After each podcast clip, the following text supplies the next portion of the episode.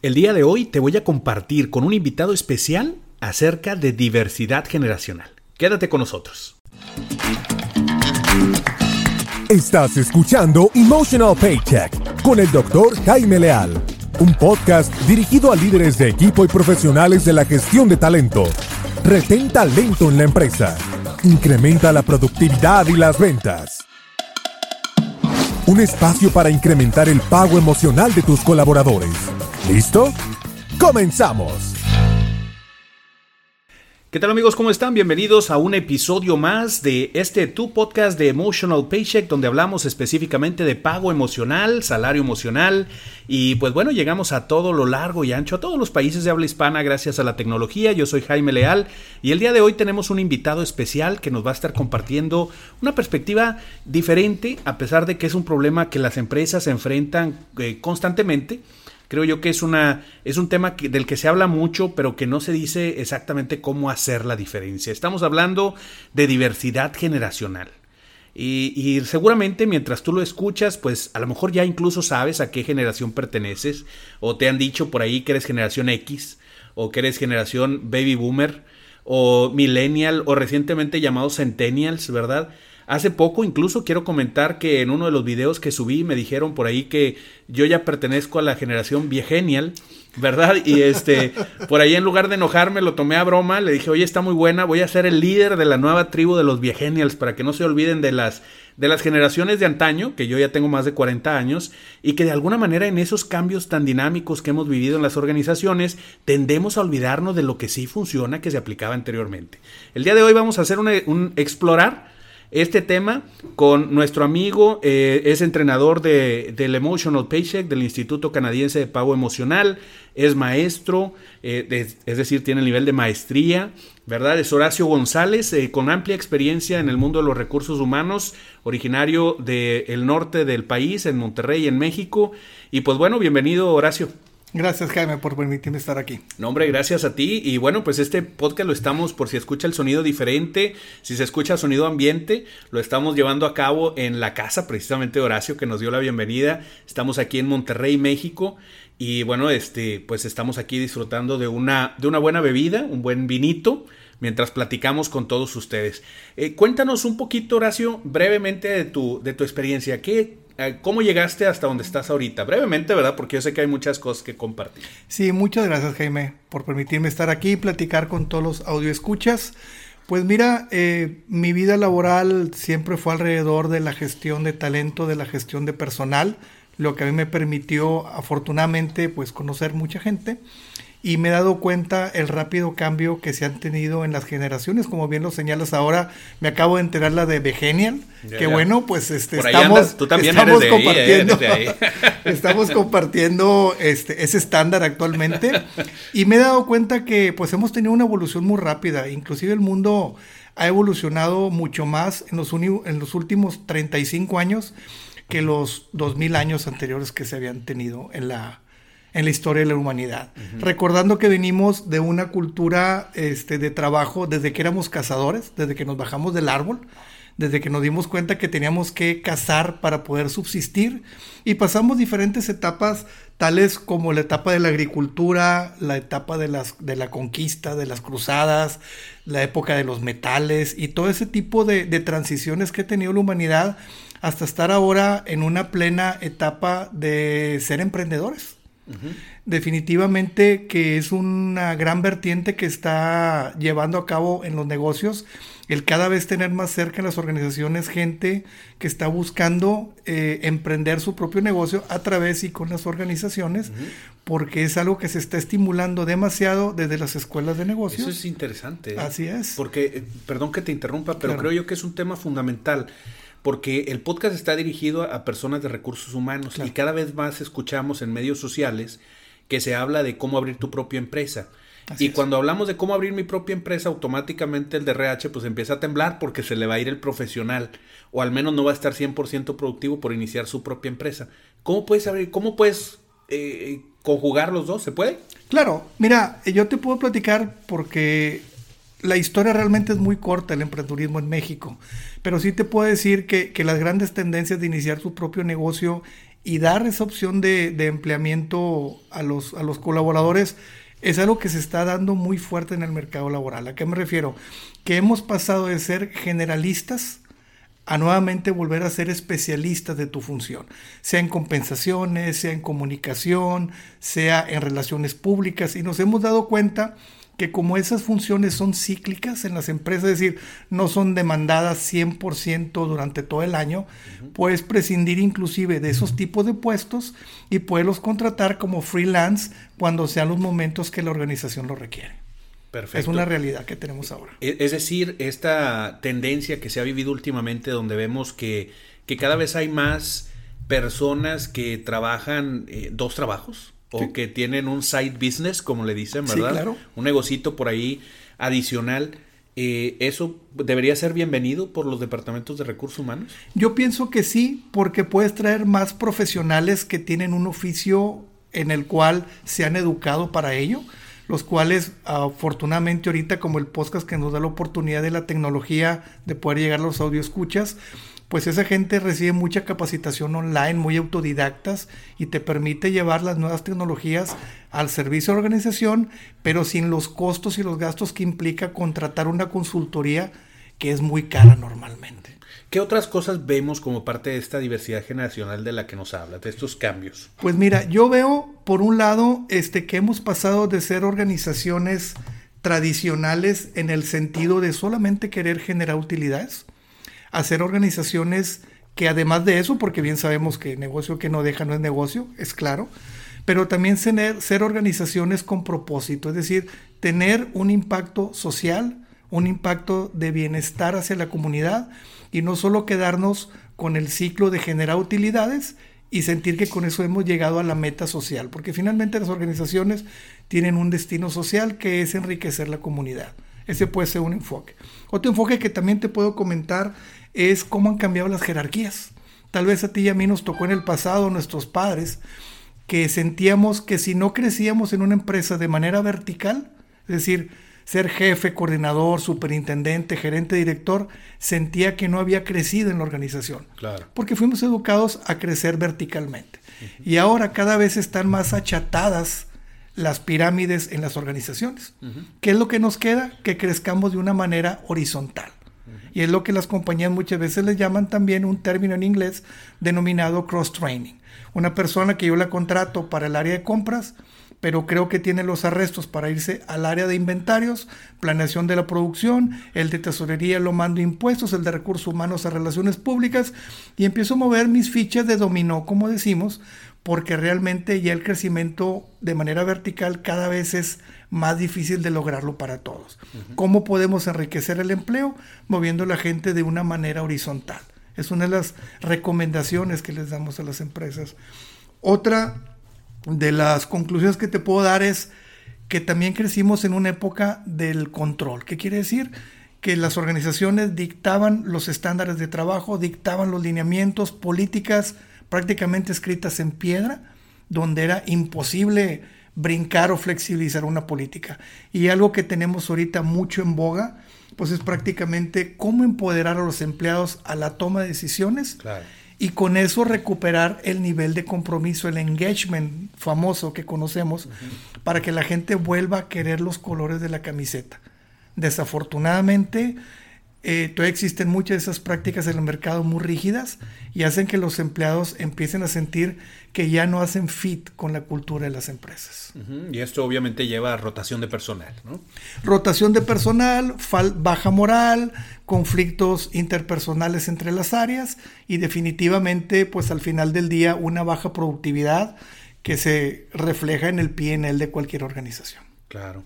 Ahora, eh, cuando hablamos de diversidad generacional, esto tiene que ver exactamente, porque lo que tú nos estás hablando es más como una era eh, generacional que estamos viviendo en las organizaciones, donde nos hablas de todos estos cambios que pues sin duda alguna vemos presentes, ¿no? Eh, el hecho de tener más de, dos, más de un empleo, anteriormente también el cambio en la pareja, el cambio en la familia, que se comienza, al menos en México, en muchos países de Latinoamérica, en, recientes, en tiempos recientes, eh, se busca que la pareja trabaje, esperando tener un ingreso mayor y hoy en día, si no trabajan los dos, no alcanza para nada. Es decir, la, economía también está creciendo a pasos agigantados. Y con este cambio del modelo familiar, este cambio de, eh, de la necesidad de trabajar dos empleos, y este, esta oportunidad creciente en las redes sociales de, y la tecnología de encontrar empleo en cualquier lugar del mundo y poder llevarlo a cabo, esto definitivamente pues presenta un nuevo reto para los departamentos de recursos humanos, gestión de talento. ¿Y ¿Cuál dirías tú que es una de las salidas? Así como si, si pudieras dar una recomendación a alguien que nos esté escuchando y que está enfrentando alguna de estas situaciones en el departamento de RH, ¿qué, qué le dirías? ¿Qué, ¿Qué, qué, podría hacer? ¿Cuál sería el primer paso a seguir? Bueno, definitivamente eh, la, economía alterna que implica hacer un freelancing, lo que implica trabajar un poco por tu cuenta en, tus visualizaciones o proyecciones personales, pues es algo que ya no vamos a poder detener. Es una gran ventaja que tenemos ahora con la tecnología. Eh, la flexibilidad laboral que están llegando también a las organizaciones permite que la gente pueda eh, voltear y ver otras alternativas de empleamiento. Simplemente recordemos, por hablar muy rápido, de lo que era un blockbuster y lo que era un Netflix hasta hace no mucho tiempo, que eran básicamente eh, blockbuster, pues era un icono en el entretenimiento, al menos en México, en los Estados Unidos, y por no actualizarse, pues llegaron otras, otras tecnologías que suplantaron ese tipo de entretenimiento. Entonces, esto nos lleva a pensar que yo no puedo tener pensamientos del siglo XX en una economía del siglo XXI y la gestión de talento no se va a quedar atrás y no la podemos detener. Ahorita que hablabas de los cambios en los patrones en el, en el tejido social que es la familia, pues yo te puedo decir en México que tú y yo crecimos en la familia tradicional de papá, mamá, eh, abuelitos, eh, hermanos, y eso era lo que, lo que existía en el núcleo era social. Lo normal. Eh, era, lo que conocíamos, era lo normal. Y ahora te puedo decir que en México este, ya ese patrón de tejido social es apenas el 80%. Es decir, las familias, las unifamilias o unifamiliares donde solo hay una de las dos personas en la pareja, donde tienes familias reconstruidas de, que vienen de un divorcio, donde pues viene la pareja con dos hijos y tú tienes dos hijos y ya son cuatro este, el casamiento con, eh, parejas del mismo género, que es algo lo que nos estamos acostumbrando ya a ver. Definitivamente, pues ha cambiado también los contextos laborales de una manera significativa y tenemos que estar flexibles a estas nuevas tendencias, no, no podemos cerrarnos a ellas. ¿Cuál sería, por ejemplo, eh, uno de los más grandes cambios? Tú tienes amplia experiencia en, eh, como director de recursos humanos de algunas empresas transnacionales. ¿Cuál sería como el principal em, cambio que tú has visto en años recientes al cual se han tenido que adaptar los departamentos de RH con todos estos cambios que acabas de mencionar del cambio al modelo familiar? ¿Cómo impacta directamente? ¿Cómo lo puedo ver yo en el departamento de RH? Fíjate que yo, yo me centraría en dos grandes temas que, que los mencioné hace un ratito. El primero, cómo poder recuperar de nuevo el nivel de compromiso hacia los empleados. Es decir, Creo que en muchas de las generaciones no puedo generalizar porque las etiquetas no valen en este sentido, pero sí lo que viene siendo la generación eh, millennial y centennial, como que el tema de verme yo en una empresa perpetuo, 20, 30 años, ya no se ven en las organizaciones como tus padres, tus abuelos y yo fuimos educados. Donde a ti te decían, tú entra a trabajar en alguna empresa icónica de tu ciudad, entra en un banco y aquí te vas a jubilar. Ya ahorita las relaciones laborales son de muy corto plazo. Se habla que la generación X, la generación millennial, va a tener cerca de 25 empleos en su vida laboral. Entonces, ¿cómo administro mi, mi gestión humana si la gente va a durar 8, 10, 12 meses en el empleo? Entonces, uno de los grandes temas es cómo recuperar el nivel de compromiso de la gente hacia el trabajo que anteriormente eran trabajos de por vida y que ahora apenas pasan el año. Y el otro tema, cómo empoderar a los colaboradores y darle la oportunidad, como nos la dieron a nosotros hace años, de ir aprendiendo nuestro oficio, algunos en las áreas de finanzas, otros en calidad, otros en recursos humanos, pero cómo enriquezco la experiencia de empleo en una compañía flexible en reglas, flexible en horario, algunos hasta flexible en los sueldos y prestaciones, al saber que no somos soldaditos de plomo y que no a todos nos motiva lo mismo en los diferentes momentos de la vida. Y te doy un ejemplo. Tú puedes tener en la certificación de pago emocional, lo vemos, donde dices, yo puedo tener un colaborador de 57 años de edad, ¿sí? que está a tres años de jubilarse de acuerdo al esquema en México. Y él, él te puede decir, yo puedo trabajar 50 horas si es que el día tuviera 50 horas, porque para mí lo más importante en este momento es la estabilidad de empleo, porque en tres años me jubilo. Y yo como líder, a un lado de esa persona de 57 años, tengo una persona de 25, una dama, que acaba de tener su primer hijo, hija, y que en este momento para ella lo más importante es salir a las 5 de la tarde porque tiene que ir a la guardería por su hija. ¿Ok? Entonces yo como líder, esa flexibilidad laboral de decir, tengo una persona que puede tener jornadas de trabajo importantes o participar en proyectos, sé que va a estar ahí porque en este momento en la vida le da valor a la parte económica y la estabilidad. Y al otro lado tengo una muchacha que te puede decir, yo puedo entrar a las 7 de la mañana, comer en media hora si fuera posible y salir a las 4 de la tarde porque para mí lo más importante en este momento es ir por mi hija, por mi hijo a la guardería. El conflicto para los líderes es que esas reglas en las empresas son muy rígidas. Entonces, o todos somos blancos o todos somos negros. Entonces, una de las grandes tendencias es la flexibilidad, no solo laboral, que es solo la punta del iceberg, la flexibilidad en el criterio y en la toma de decisiones que el americano le llama empowerment. Claro. Ahora me hiciste recordar una de las eh, de las prestaciones, precisamente en una certificación allá en Ecuador, que uno de los asistentes eh, decía, bueno, ¿y qué tal que hacemos un menú de prestaciones?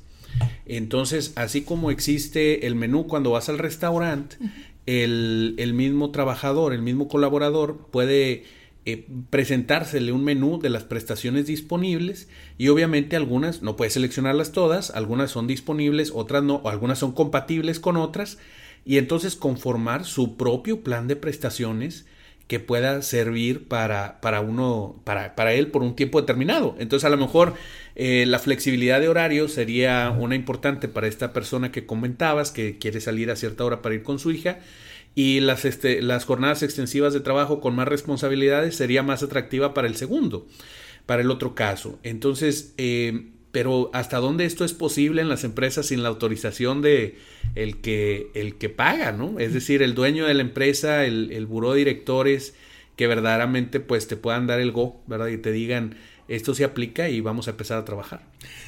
Es, muy cierto todo lo que comentas. En la certificación de pago emocional precisamente abordamos eh, los cinco principios de la subjetividad de la felicidad en el trabajo, donde hablamos de cómo la gente puede abordar ese tipo de temas críticos para las diferentes generaciones que tenemos.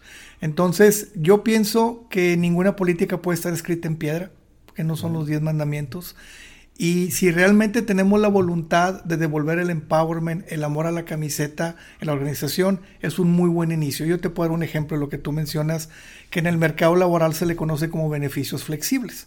Te doy un ejemplo. Contratas un muchacho de 24 años, que sus papás todavía están en una edad laboral con gastos médicos mayores, ¿sí?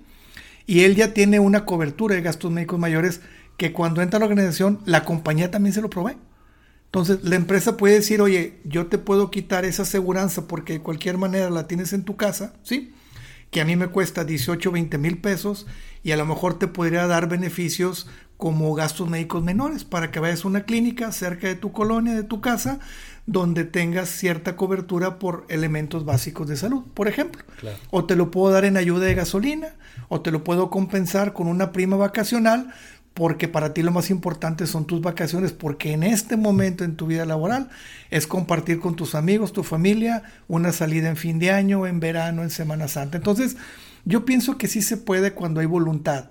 El problema o la excusa de recursos humanos es que se sostienen en sus argumentos que los directores generales no quieren.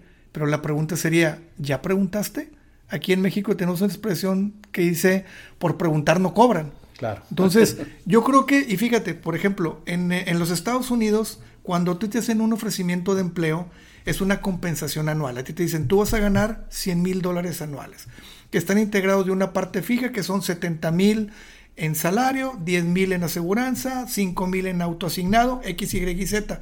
Y el americano te ofrece una compensación anualizada. Aquí en México podría ser un buen argumento iniciar con este enfoque anualizado, donde sí tenemos una parte fija, que es la parte económica, pero la parte de prestaciones poder acomodar las fichas de acuerdo a lo que en este momento sea de mayor conveniencia para ti. Al final a la, encuesta, a la empresa le cuesta lo mismo. Y yo creo que para cerrar podríamos asumir o podríamos eh, deducir a raíz de lo que nos estás compartiendo que vivimos una etapa de la personalización de las prestaciones y el sueldo en la empresa. Totalmente. Es decir, que ya no estamos, y yo creo que no solamente en, en, el caso de los colaboradores, sino simplemente es una tendencia, como bien comentabas, donde traemos eh, la personalización hoy en día. Eh, por ejemplo, yo creo que todas las personas que nos están escuchando tienen un teléfono inteligente que a pesar de ser de la misma marca y modelo de la persona que está al lado, no tiene la misma portada, no tienen las mismas aplicaciones y por supuesto no tienen los mismos mensajes en el WhatsApp, ¿verdad? Entonces esa personalización se lleva a cabo en los medios electrónicos, la, laptop, eh, los equipos, la ropa, eh, todo está en una tendencia personalizada y yo creo que esta, esta tendencia de la personalización ha llegado ya al mundo de, de, los recursos humanos que hoy en día, pues bueno, le llamamos gestión de talento, ¿verdad? Pero que a final de cuentas a veces nada más le cambiamos el nombre y no, y no hacemos nada de fondo por cambiar en sí el concepto. Muchas gracias de verdad, este Horacio, por compartir con nosotros. Es el, podcast más largo que hemos hecho y yo creo que vale mucho la pena. Muchas gracias, Jaime, por darme la oportunidad de platicar con todos los amigos este, hispanoamericanos es un placer estar con ellos y bueno, pues mucho éxito y encantado de poder platicar en un futuro contigo. muchas gracias y bueno, comprometemos a Horacio para hacer otro, otro podcast muy rápido, muy pronto y, y, pues bueno, seguimos en contacto. Y solamente para cerrar, yo creo que esto de las generaciones y de la diversidad generacional, los momentos que se viven en las empresas donde tenemos tantas personas de distintas formas de pensar, que están eh, conviviendo día a día en el entorno laboral, nos lleva precisamente a evitar el tener lo que en inglés se llama el blanket solution, ¿verdad? Donde tienes una solución que aplica para todos. Hoy en día eso ya no es posible. Hoy en día hay que hacer soluciones personalizadas y ver verdaderamente que pues ya no estás trabajando con una persona que ha sido creada en un ambiente similar al de al lado, sino que cada uno tiene una historia y unas motivaciones y unas ideas y unos sueños por cumplir que pueden ser completamente diferentes de la persona que está al lado de ellos. Eh, sin más, Vamos a despedir el podcast. Muchas gracias y una vez más eh, les recuerdo a todos antes de despedirme que tenemos certificaciones como embajador del pago emocional disponibles en distintos países. Actualmente estamos en México, en Estados Unidos, en Canadá, en Colombia, en Guatemala, en Ecuador, en España y pues bueno, la lista sigue y sigue creciendo. Si quieres saber más acerca de cómo dar un incremento en el pago más importante, te invitamos a visitar www emotionalpaycheck.com. Nos vemos en el próximo episodio.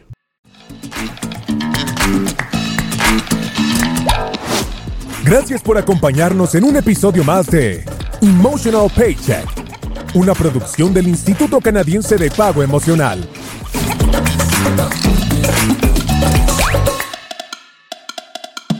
Suscríbete, da clic en me gusta y compártelo en tus redes sociales. Emotional Paycheck Institute of Canada.